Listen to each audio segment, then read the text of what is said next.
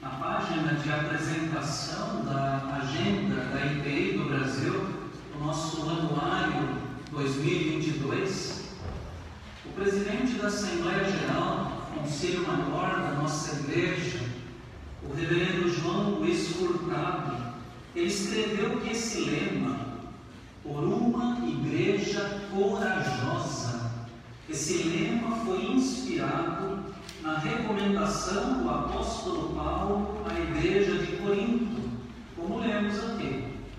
Fiquem alertas, permaneçam firmes na fé, mostrem coragem, sejam fortes, façam todas as coisas com amor. Nesta oportunidade que celebramos o centésimo décimo nono aniversário de organização da Igreja Presbiteriana Independente do Brasil, nós queremos recordar e colocar em evidência este nosso lema para o ano de 2022, por uma igreja corajosa. Inclusive, lembrando que o hino oficial de nossa denominação, o pendão real 412 do nosso inário, como consta aí na capa do nosso boletim, o nosso hino também é um chamado especial à coragem. Um pendão real vos entregou o Rei a vós, soldados seus Corajosos, pois, em tudo o defendei, marchando para os céus, com valor, sem temor, por Cristo, prontos a sofrer. Bem alto erguei o seu pendão, firmes,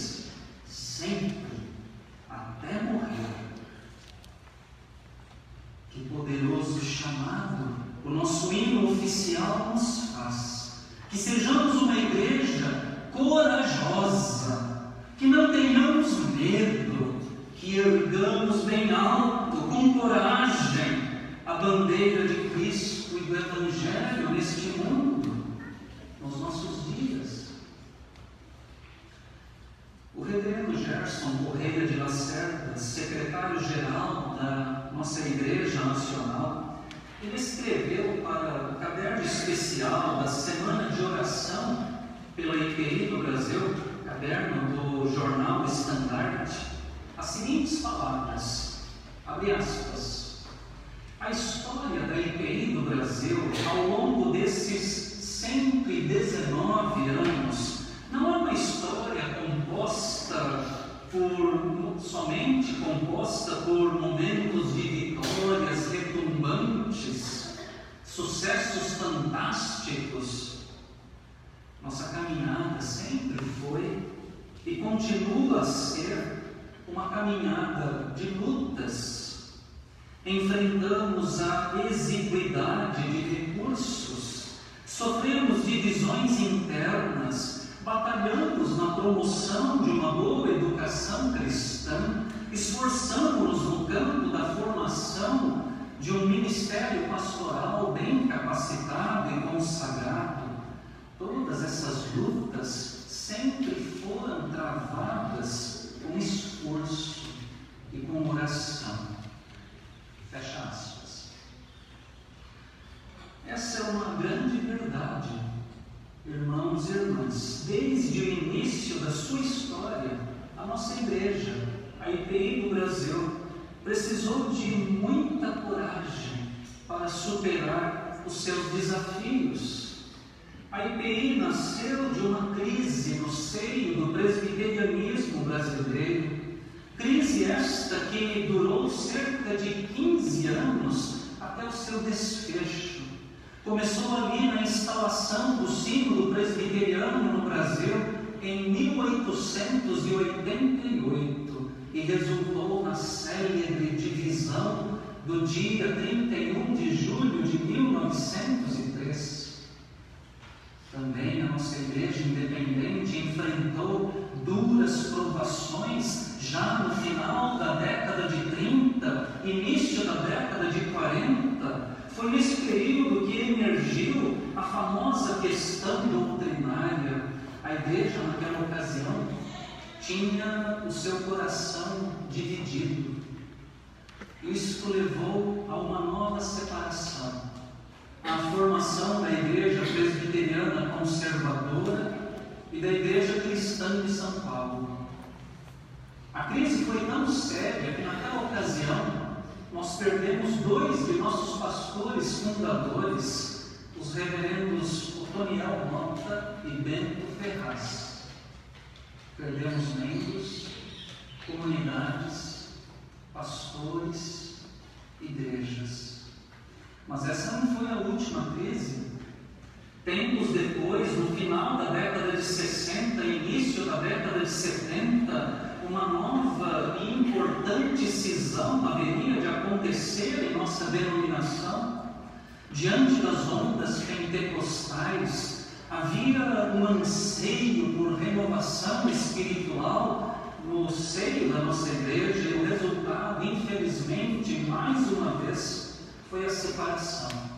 Surgia a igreja presbiteriana independente renovada, mais menos mais pastores, mais igrejas levadas pela divisão. Apesar disso tudo, com coragem, no decorrer desses 119 anos de história, a nossa igreja foi vencendo seus desafios, sempre na companhia de Deus. Quando a IPI foi organizada em 1903, tratava-se apenas de um pequeno presbitério, poucos pastores, poucas igrejas espalhadas pelo país, poucos recursos financeiros nacionais. Muitos esperaram que aquele novo ramo presbiteriano fosse morrer.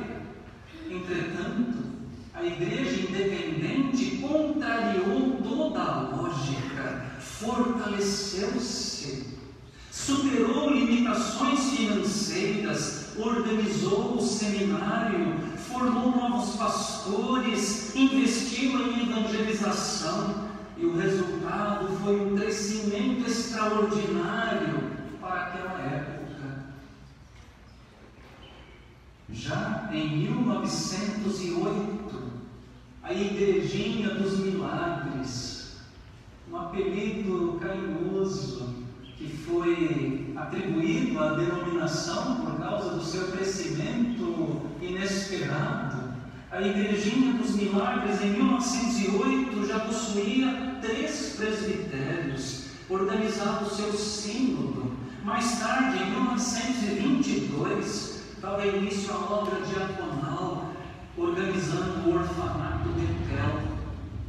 Também após a divisão produzida pela questão doutrinária, quando mais natural seria o desânimo, a decadência da igreja, o que aconteceu foi exatamente o oposto. Justamente nesse período floresceram as chamadas forças leigas da igreja foram organizadas as sociedades das senhoras, foram organizadas a Federação da Mocidade, a Federação das Escolas Dominicais, a Federação das Sociedades Juvenis e, por último, a Federação dos Varonis. O movimento leigo reergueu a Igreja. Nem mesmo a divisão da década de 70, por causa do movimento pentecostal, dentro da denominação, foi capaz de paralisar a sua caminhada. Depois da divisão, a igreja viria mais tarde a dialogar, a refletir mais sobre a pessoa e a obra do Espírito Santo.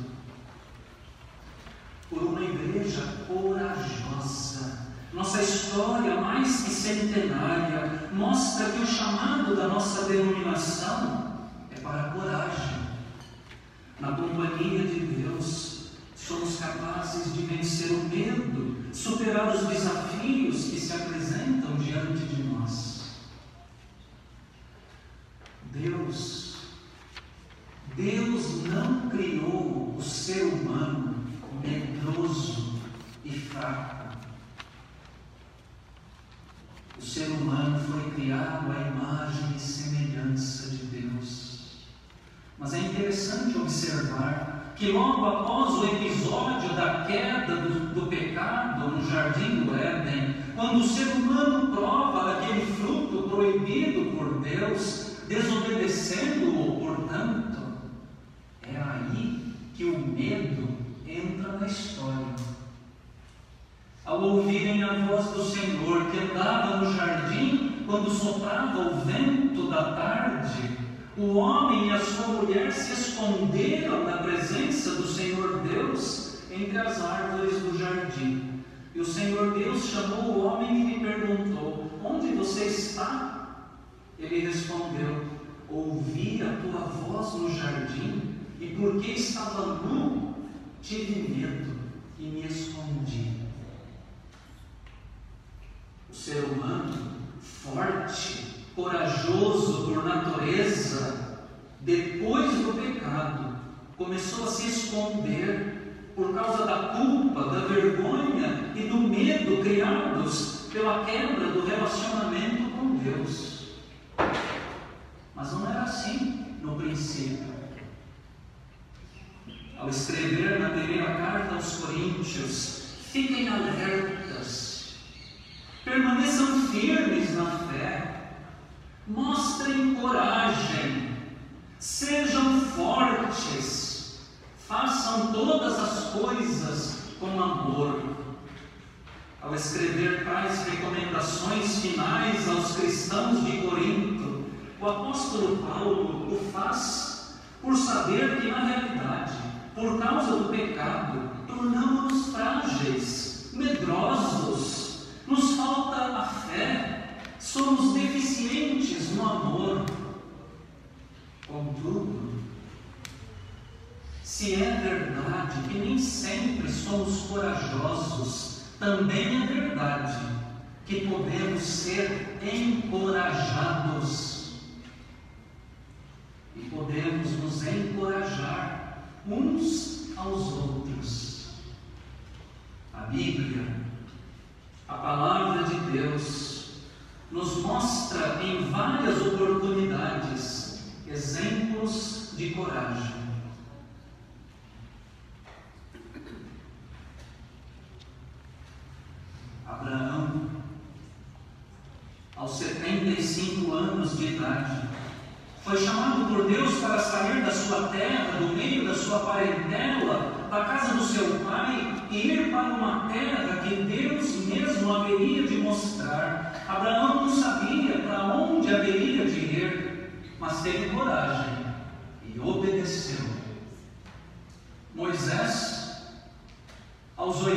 Anos de idade, foi chamado por Deus através da sarça ardente para que se tornasse o líder libertador de seu povo que estava lá escravizado no Egito. Moisés teve medo, procurou arrumar desculpas para se desviar da sua missão, mas Deus o encorajou e ele foi. Josué Josué recebeu a missão de substituir Moisés na liderança do povo de Israel, a fim de conduzir esse povo na entrada e na tomada da terra prometida de Canaã. Josué teve medo, mas Deus lhe disse mais de uma vez: Não foi isso que eu ordenei. Seja forte e corajoso, não tenha medo nem fique assustado porque o Senhor, seu Deus, estará com você onde quer que você for. Davi. Davi, o jovem pastor de ovelhas, enfrenta corajosamente a ameaça dos filisteus ao se apresentar no campo de batalha diante do rei Saul e ao enfrentar e derrubar o gigante Golias. Coragem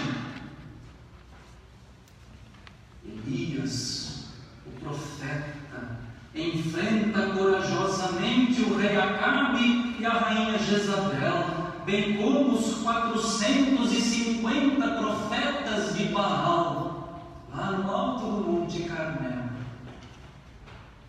O profeta Daniel, seus amigos Sadraque, Mesaque e Abednego, nos dias do exílio da Babilônia, enfrentam corajosamente a oposição pagã em terra estrangeira. Daniel vai parar na cova dos leões.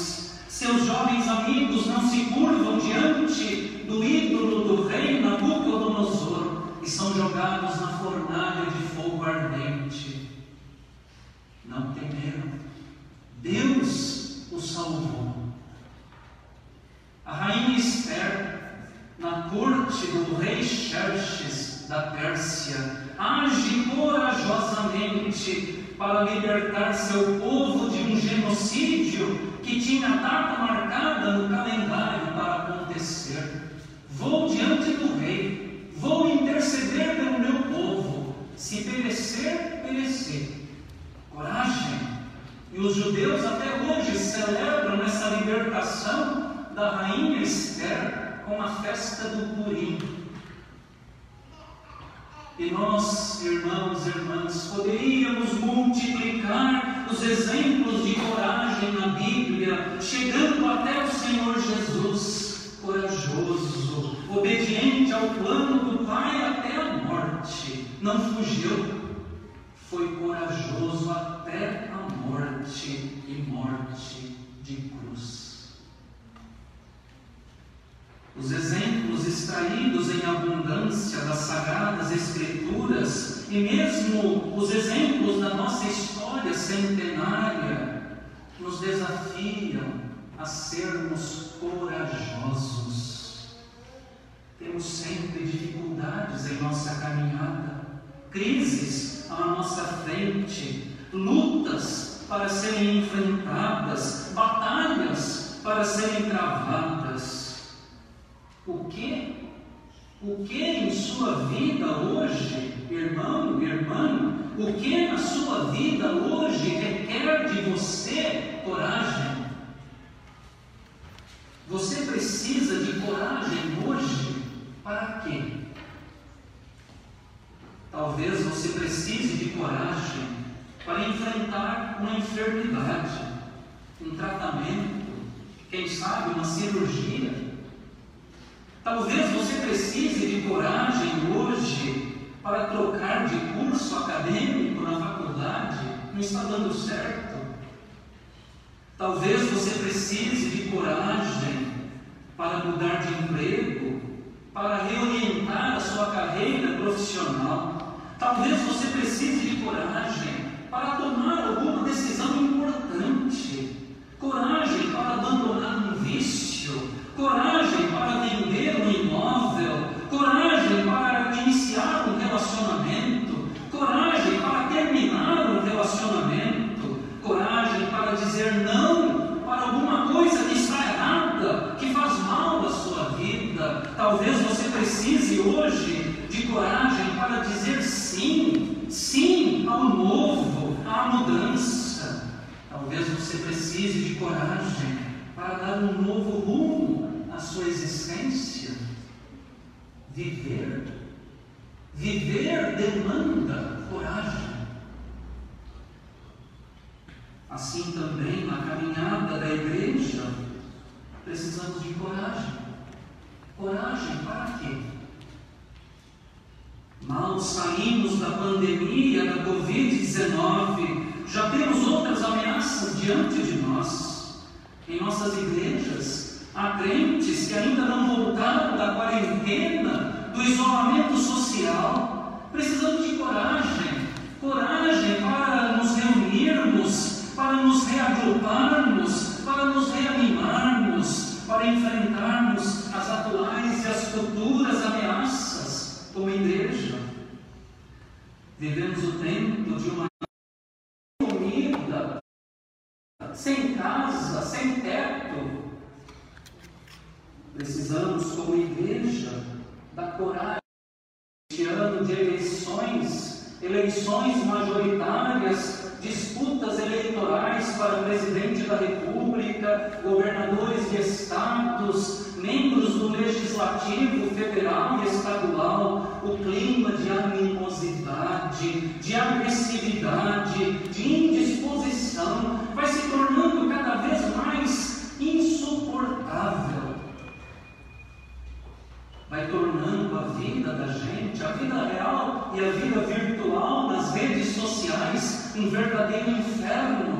um campo de batalha.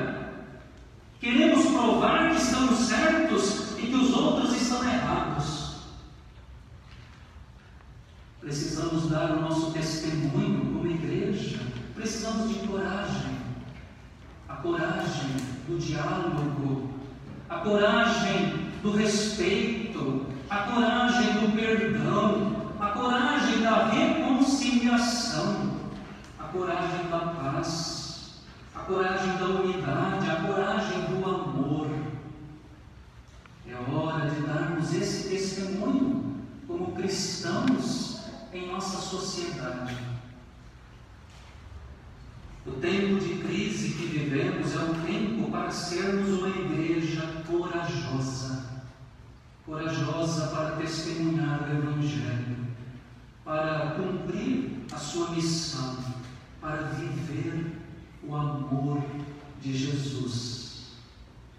Fiquem alertas, permaneçam firmes na fé, mostrem coragem, sejam fortes, façam todas as coisas com amor.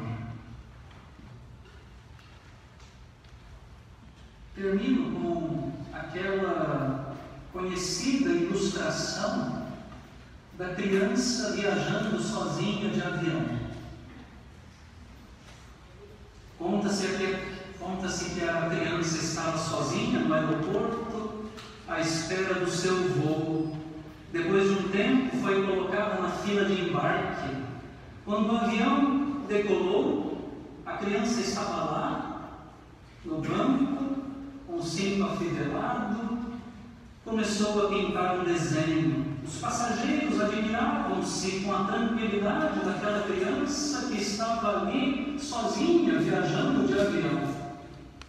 De repente, o avião entra numa turbulência. Muitos passageiros ficam com medo, alguns até gritam na hora da turbulência, desesperados. Mas a criança continua tranquila, sua viagem ali na sua poltrona, colorindo o seu desenho. Passa a turbulência e uma passageira que estava ao lado da criança pergunta: Você não ficou com medo da turbulência no avião? E a criança sorrindo responde: Não, meu pai é o piloto do avião. Meu pai é o piloto do avião. Vivemos tempos de turbulência em nosso mundo, em nosso país. E em tempos de turbulência, precisamos de quê? De coragem. Nem sempre somos corajosos, mas o Senhor nos encoraja Saber que Deus, nosso Pai Celestial, é o piloto da aeronave, saber que nos acalma, isso nos encoraja. O Senhor Jesus, no final do seu ministério, fez uma promessa que continua válida e que é uma palavra de encorajamento para a nossa igreja no dia mesmo do seu aniversário. Toda a autoridade me foi dada no céu e na terra. Portanto, vão, façam discípulos de todas as nações, batizando-os em nome do Pai, do Filho e do Espírito Santo, ensinando-os a guardar todas as coisas que tenho ordenado a vocês. E eis Eis que eu estou com vocês todos os dias até o fim dos tempos. Sejamos uma igreja corajosa. O Senhor Jesus está conosco, está com a gente, até o fim dos tempos. Amém.